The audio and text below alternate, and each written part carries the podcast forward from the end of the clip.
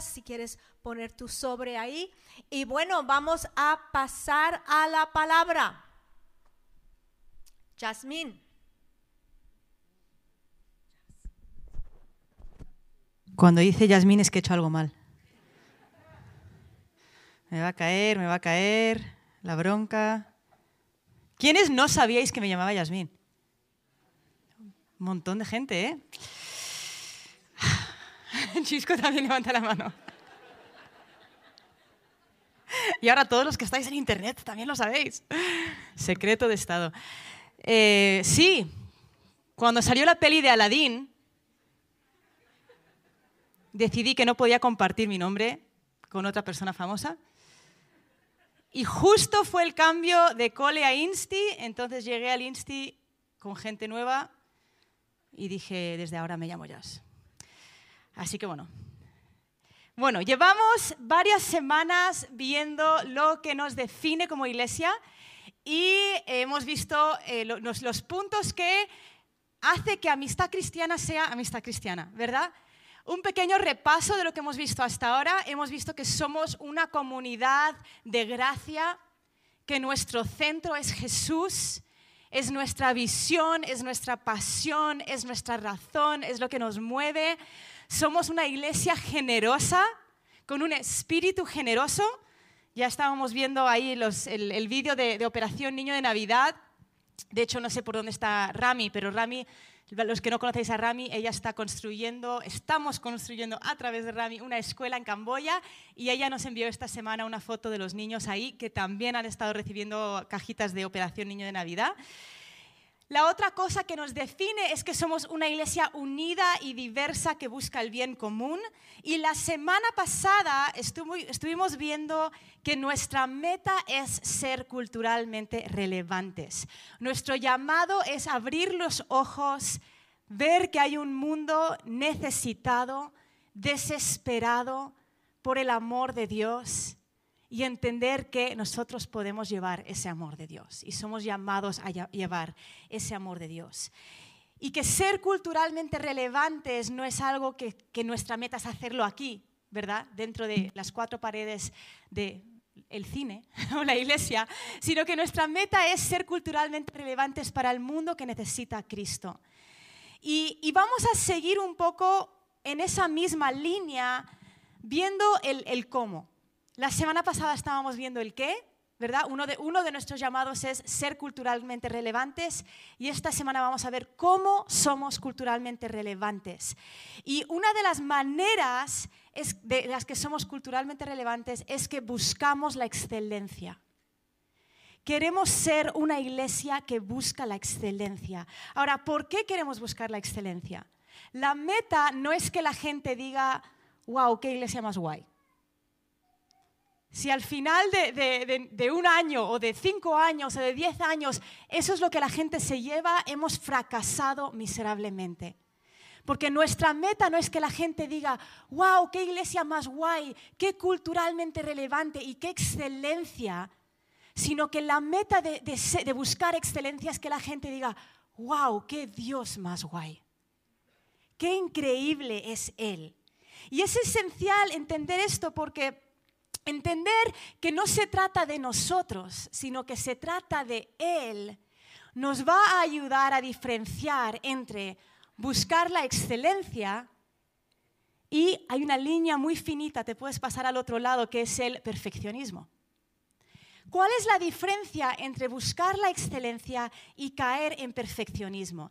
Ahora, esta semana, mientras estaba orando y preparando esto, me fui al diccionario porque a mí me picaba la curiosidad de cuál era la definición del diccionario de excelencia y cuál era la definición del diccionario de perfeccionismo. Y esto es lo que encontré. De hecho, me pareció súper interesante. Dice, perfeccionismo es la tendencia a mejorar indefinidamente un trabajo sin decidirse a conseguirlo acabado. En psicología, el perfeccionismo consiste en la creencia de que se puede y se debe alcanzar la perfección. Eso no es lo que nosotros somos.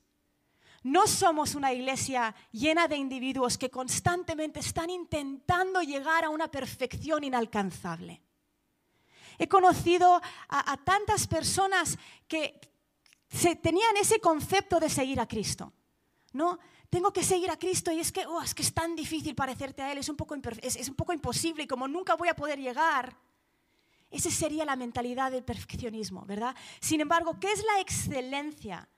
La excelencia es una palabra que permite resaltar la considerable calidad que convierte a un individuo o a un objeto en merecedor de estima y aprecio elevado.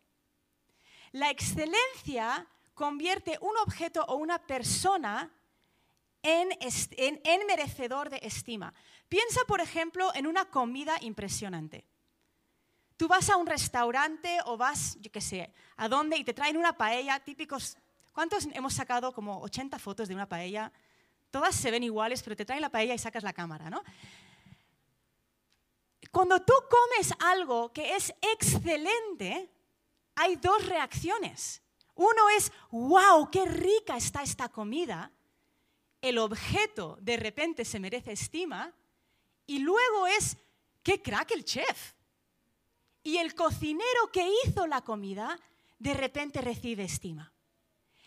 Eso es lo que nosotros queremos ser como iglesia. Buscamos la excelencia para que digan, qué increíble el chef, qué increíble el cocinero, qué bien ha hecho esto. Él es el merecedor de estima. Nosotros no estamos intentando alcanzar la perfección, ni es nuestra meta, pero sí queremos que el mundo vea a aquel que es perfecto. Cuando vemos el perfeccionismo y la excelencia, el perfeccionismo se basa en la comparación. Si piensas en un chaval en el Insti, ¿Por qué se frustra cuando saca un 9? Porque hay otro que saca un 10. ¿Verdad? el perfeccionismo se basa en ver cómo lo hace otro e intentar de alguna manera hacerlo o igual o hacerlo mejor. Sin embargo, la excelencia no pone el enfoque en lo que hacen otros, pone el enfoque en qué es lo mejor que yo puedo hacer. Ahora, si tú le has dado tu vida a Cristo y tú has confesado que eres pecador y, sabes que necesitas a, Jesús como Salvador y le has recibido en tu vida, entonces Cristo, el perfecto, vive en ti. Y como iglesia buscamos la excelencia porque queremos que Cristo, el que vive en nosotros, esperanza de gloria, sea conocido entre las naciones. No buscamos la excelencia porque nos estamos comparando con otros, ni con otros creyentes, ni con otras iglesias, ni con otros países, sino que buscamos la, la excelencia porque queremos que la gente se encuentre con el excelente que está en nosotros. El perfeccionismo causa inseguridad da el sentimiento de que algo nunca acaba, según la definición del diccionario, nunca es suficiente. Y el perfeccionismo a menudo te lleva a rendirte, te lleva a pensar como algo nunca va a ser perfecto, mejor no lo intento. Nosotros teníamos una amiga de la familia que si tú ibas a su casa parecía que estaba por lo general desordenado. Tenía cajas de libros que no había puesto en las estanterías, y cuando con confianza un día se abrió y le preguntamos por qué, era porque es que no voy a tener tiempo para colocar los libros bien en el orden alfabético por los autores y voy a necesitar comprar otra estantería porque no van a caber todos en el mismo y necesitaría tener dos estanterías iguales para que luego... Y por nunca saber que nunca va a dar la talla, nunca lo hace. Algunos de vosotros seguro que habéis experimentado esto en un trabajo. Llegas al trabajo primer día de curro, con todas las buenas intenciones de hacerlo excelente. Sin embargo, parece que nunca es suficiente para el jefe, ¿no? Entonces llega el momento donde asumes el, bueno, pues ¿para qué? ¿Alguien se siente identificado? ¿Para qué lo intento? Si nunca es suficiente, si siempre está de mal humor, si siempre se queja, entonces ¿para qué lo intento? El perfeccionismo lleva a la frustración porque nunca es suficiente y nunca se acaba. Sin embargo, la excelencia de la que estamos hablando en esta mañana no nace de necesitar demostrar, porque nace de saber que Él ya demostró. Y como Él ya demostró, simplemente estamos respondiendo. Ahora, si tú quieres entender la excelencia, una manera de entender la excelencia es mirar la cruz. Porque es el sacrificio y el plan más excelente de la historia. El que Dios supiese que no podíamos dar la talla, que no podíamos seguir la ley, el que Dios mismo se hiciese hombre y muriese para que tú y yo pudiésemos tenerle a Él dentro y tener relación personal con Él, es el sacrificio más excelente y el plan más excelente de la historia. Mirar la cruz cambia nuestro enfoque de que vean lo bien que lo hago a que vean qué bien lo hizo.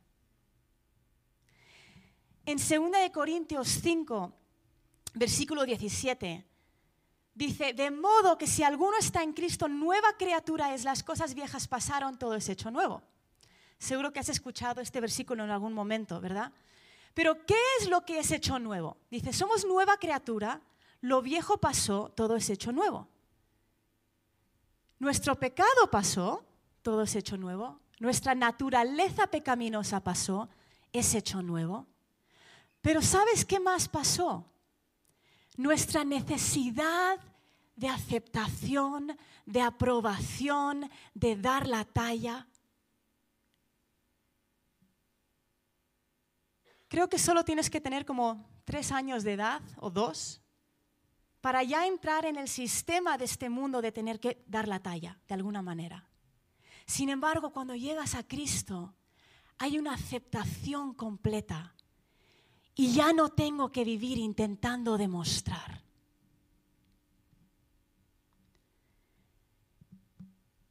El intentar demostrar, la raíz de eso es el temor. Temor al rechazo, temor a no recibir el amor, temor a no dar la talla, temor a un montón de cosas, ¿no? Sin embargo, en Él, en su perfecto amor, todo temor es echado fuera. Por eso creo que el apóstol Pablo, cuando escribió la carta a la iglesia de Éfeso, en el capítulo 3, eh, versículos 18 y 19, Pablo está orando, escribe una oración por la iglesia en Éfeso. Ahora, tienes que entender que Pablo escribió un montón de epístolas diferentes, un montón de cartas diferentes, y casi todas sus cartas eran para corregir un problema. Escribió a los Corintios porque no habían entendido cómo, caminar como cristianos, escribió a los Gálatas porque no habían entendido la gracia. Sin embargo, la iglesia de Éfeso es una iglesia en avivamiento.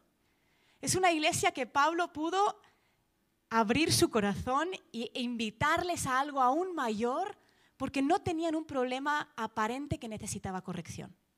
Entonces, desde esa perspectiva, imagínate a Pablo diciéndoles, que seáis capaces de comprender con todos los santos cuál es la anchura, la longitud, la altura y la profundidad, y de conocer el amor de Cristo que sobrepasa todo el conocimiento, para que seáis llenos hasta la medida de toda la plenitud de Dios.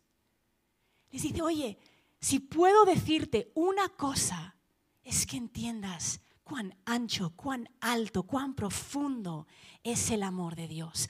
Porque cuanto más conocemos de su amor y más entendemos que está orgulloso de nosotros, que somos sus hijos amados, y vamos llenándonos de ese amor que es ancho, alto, profundo, largo, que no puede ser comparado, vamos desaprendiendo nuestra vieja naturaleza de tener que demostrar y recibir aprobación del hombre.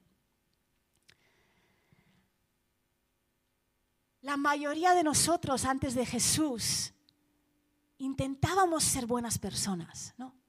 De la medida de lo posible, ¿eh? incluso cuando hablas con alguien, justo estoy leyendo un libro acerca de, de pandillas en los barrios de Hong Kong, y estaba leyendo acerca de un chaval horrible, con una vida horrible.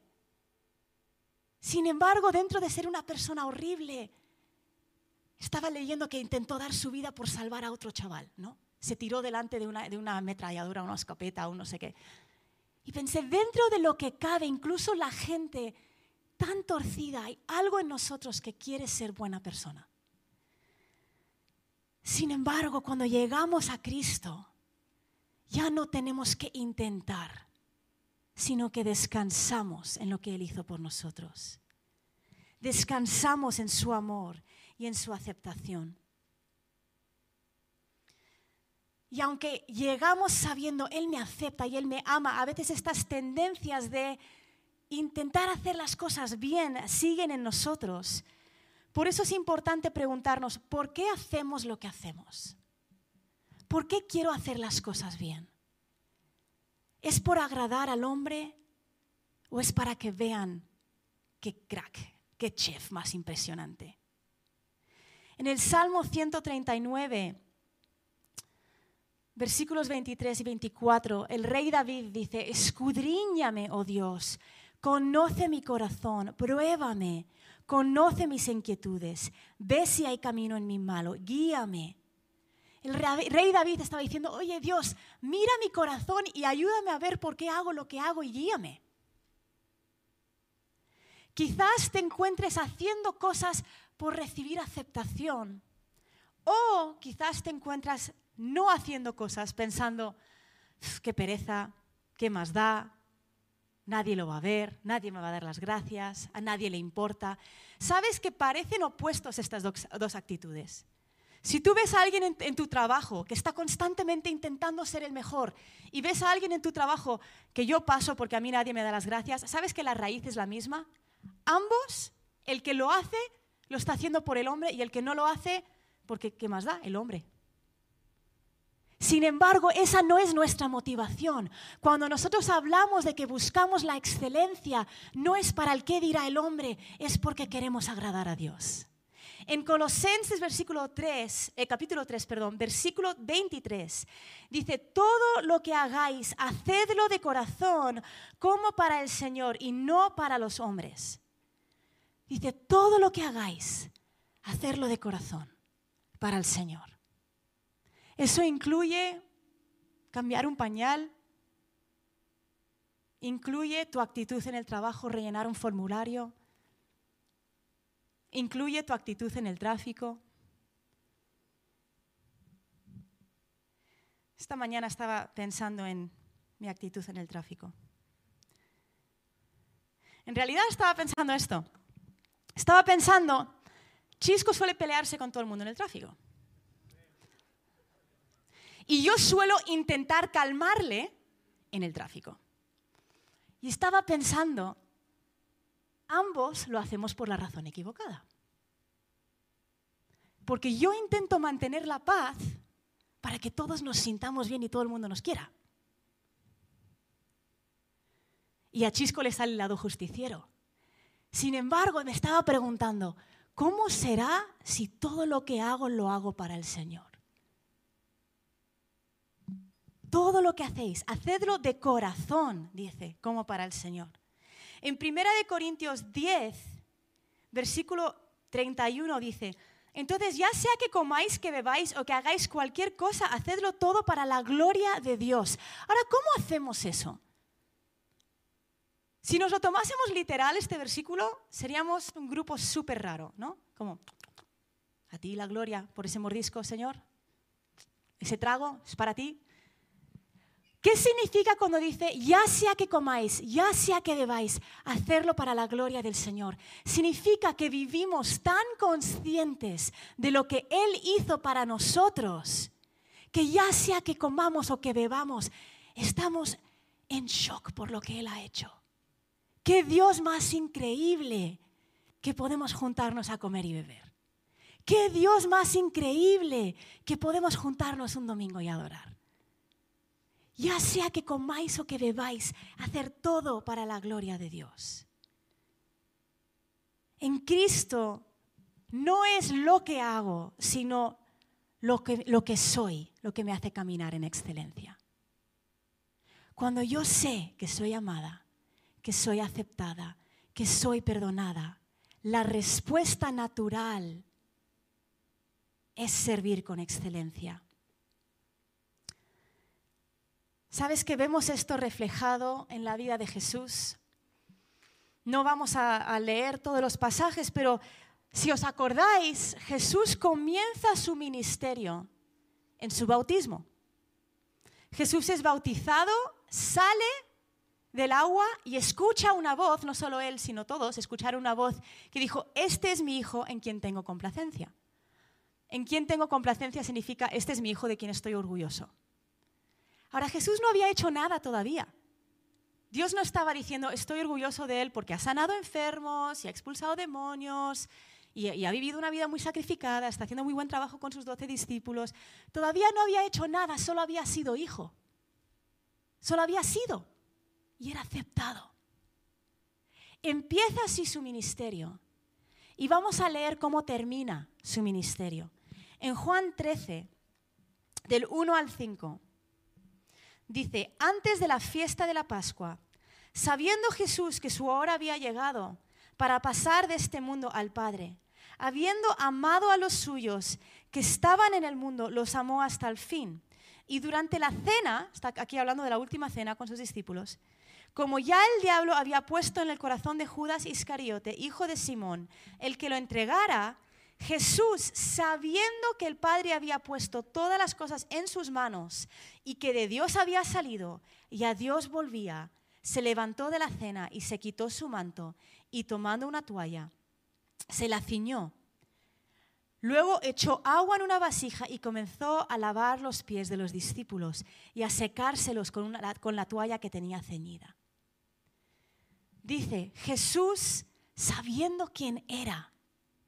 Otra versión dice, sabiendo de dónde había venido y a dónde volvía. ¿De dónde había venido? Hijo en el que Dios tiene complacencia. Hijo en quien Dios está orgulloso. Sabiendo eso, pudo servir. Sabiendo eso, se quitó la toalla, lavó los pies con excelencia.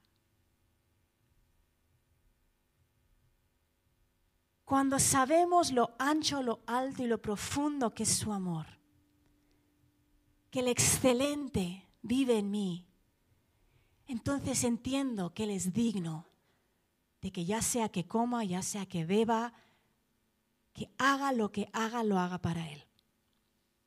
Ahora, ¿cómo hacemos esto? Quiero compartir tres eh, claves para vivir buscando la excelencia, ¿vale? Uno, pon tus ojos en la meta, porque es muy fácil pensar, ah, esto lo tengo que hacer excelente, pero o nos entra el perfeccionismo o nos entra la pereza. Pero cuando tú tienes tus ojos en la meta, todo cambia. En 1 Corintios 9, versículos 24 y 25 dice, ¿no sabéis que los que corren en un estadio, todos en verdad corren, pero solo uno obtiene el premio? Corred de tal modo que ganéis. Y todo el que compite en los juegos se abstiene de todo. Ellos lo hacen para recibir una corona corruptible, pero nosotros una incorruptible. Aquí usa la metáfora de un corredor. Un corredor tiene los ojos en la meta. Ahora, yo me acuerdo hace unos años que Chisco estaba entrenando para un, un medio maratón. Yo corro a veces para coger el bus, pero poco más que para eso. Pero Chisco tenía esta meta de voy a correr un medio maratón, tenía la fecha, se había descargado un plan, en la nevera había un plan de lo que iba a comer, lo que no iba a comer, cuántas veces iba a comer, a qué horas iba a comer. Cuando íbamos de vacaciones, él automáticamente miraba el mapa para ver qué ruta iba a tomar para correr lo que necesitaba. ¿Por qué? Porque tenía una meta. Cuando tú y yo sabemos que no estamos viviendo para estos 80 años en la tierra, sino que hay algo eterno. Porque aquí dice, ellos, hablando de los corredores, lo hacen para recibir una corona corruptible, pero nosotros una incorruptible. Cuando yo corro en esta vida sabiendo viene algo incorruptible, eso cambia mi manera de hacer las cosas, de mediocre a excelencia, porque mis ojos están en la meta. Cuando sabes que esta vida no se trata de esta vida, cambia tu actitud. Pensamientos como son menos 10, en 10 minutos ya me voy a casa, el jefe ya se ha ido, nunca lo vas a ver. Cambia, porque sabes que no estás viviendo para este mundo. Cuando se te cae un papel a la calle, a veces cómo nos justificamos, ¿no? Voy a dejar el papel porque si no los barrenderos no tendrían trabajo.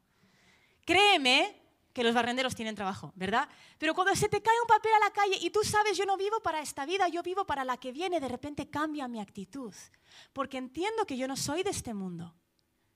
Yo soy diferente y corro para algo incorruptible. Entonces, mantén tus ojos en la meta.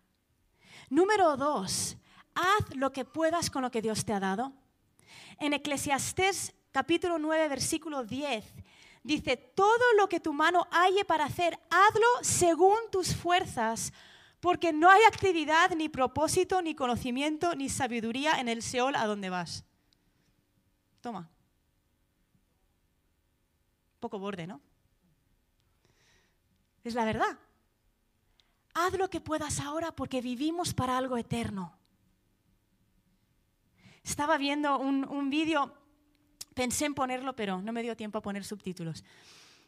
Pero vi un vídeo en el Instagram de un amigo y entré a la noticia de un colegio en Estados Unidos, eh, de estos coles que en España no existen, donde hay chavales con pistolas y cosas que aquí nunca pasan.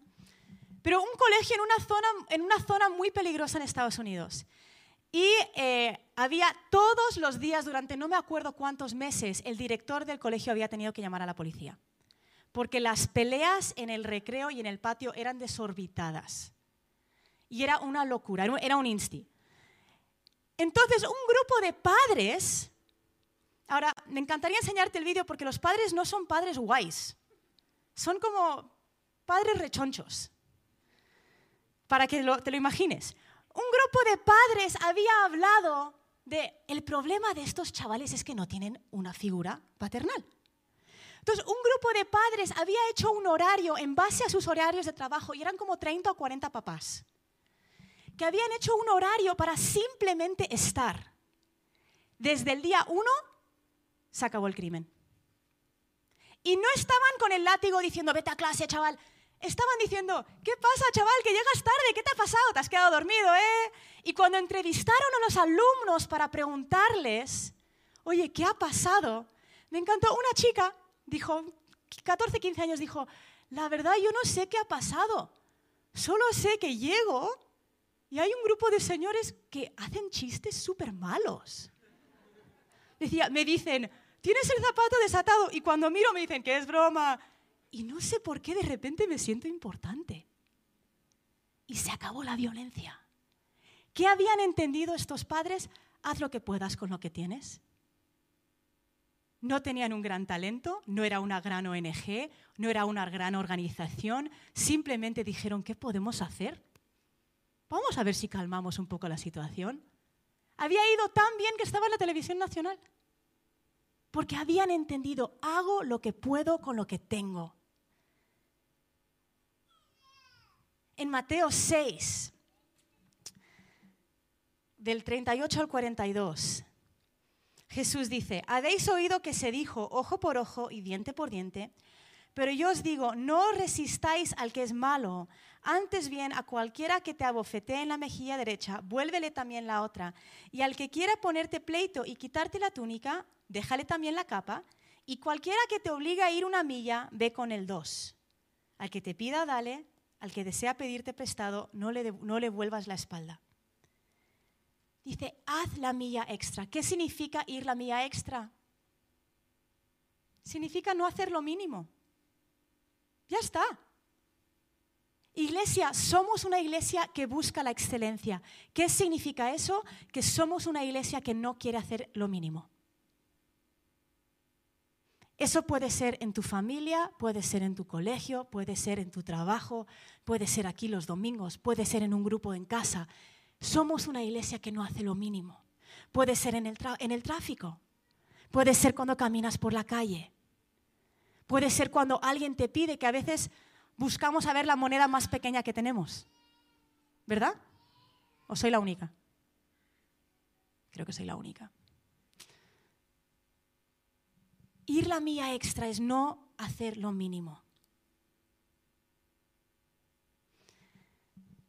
Dave nos estaba contando hace unas semanas que él y Prisca han empezado a hacer tartas para los vecinos y para el del chino y para el del súper, porque quieren hacer algo para su barrio. Y, y, me encanta porque lo que le dice a la gente, y lo apunté, le da una tarta y dice, hacemos esto no porque somos buenas personas, sino porque Dios ha sido bueno con nosotros. Y por la bondad que Dios nos ha mostrado, queremos mostrar bondad. Y de eso se trata, buscar la excelencia. No es para que nos vean, es para que le vean. La última, el último consejo para ser una iglesia que busca la excelencia, y Iván y Tatiana podéis salir si queréis, es no te compares. Esto es más, más, más fácil decirlo que hacerlo, ¿verdad? Pero no te compares. En Mateo 25, encontramos la parábola de los talentos.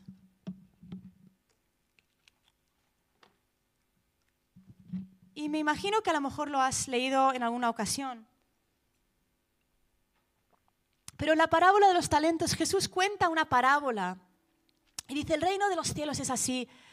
Y empieza a hablar, voy a leer solo el versículo 14 y 15, dice, el reino de los cielos es como un hombre que al emprender un viaje llamó a sus siervos y les encomendó sus bienes.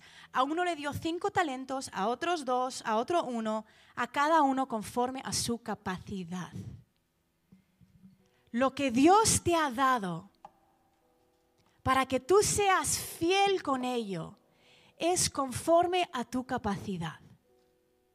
Si Dios te ha dado la habilidad de hacer tartas, haces tartas con excelencia para que la gente vea al excelente y cuando somos fiel con lo que Dios nos ha dado, nos abre más puertas, nos da más ideas, nos da más estrategias, pone cosas en nuestro corazón. Él es un buen padre. Es un buen padre. Y nos ha dado a cada uno de los que estamos aquí maneras de glorificarle y de ser parte de su reino maneras de ser culturalmente relevantes, como veíamos la, semana pasada, de ser diversos, de ser una comunidad unida, de ser un ejemplo al mundo del amor de Dios. Y quiero invitarte en esta mañana a cerrar tus ojos por un instante antes de que terminemos con la alabanza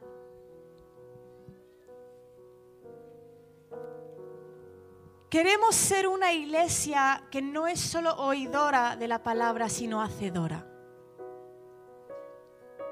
Y es tan fácil venir, escuchar algo e irte y no recordar ni de qué se habló, ¿no? Te preguntan, ¿de qué se habló el domingo? Y dices, fue bueno, no me acuerdo. Pero queremos ser hacedores. Hace unas semanas se habló de la generosidad y terminamos dando. ¿verdad? Unos a otros, siendo generosos. Y hoy estamos hablando de la excelencia, de buscar la excelencia. Entonces quiero que cierres tus ojos y que le preguntes al Espíritu Santo, Espíritu Santo, ¿cómo puedo buscar la excelencia? ¿Qué quieres que haga?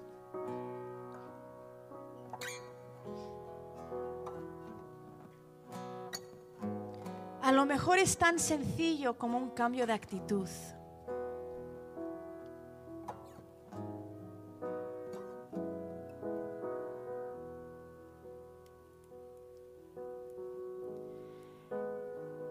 Pero si Dios te trae algo a la mente, quiero que lo apuntes o que se lo cuentes a la persona con la que viniste. esta semana yo voy a hacer esto.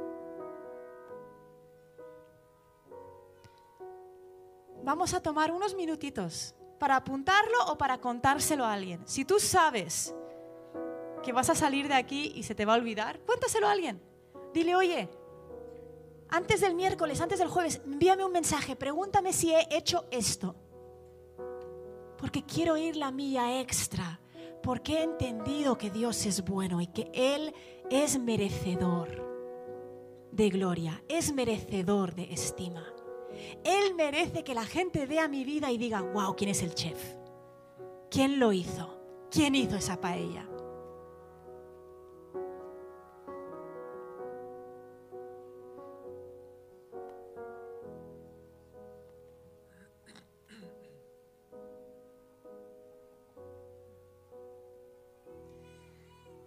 Cuando hayas terminado de apuntar o de contarle a alguien lo que vas a hacer esta semana, quiero invitarte a ponerte de pie. Y vamos a terminar adorando al que se merece toda nuestra gloria y toda nuestra adoración.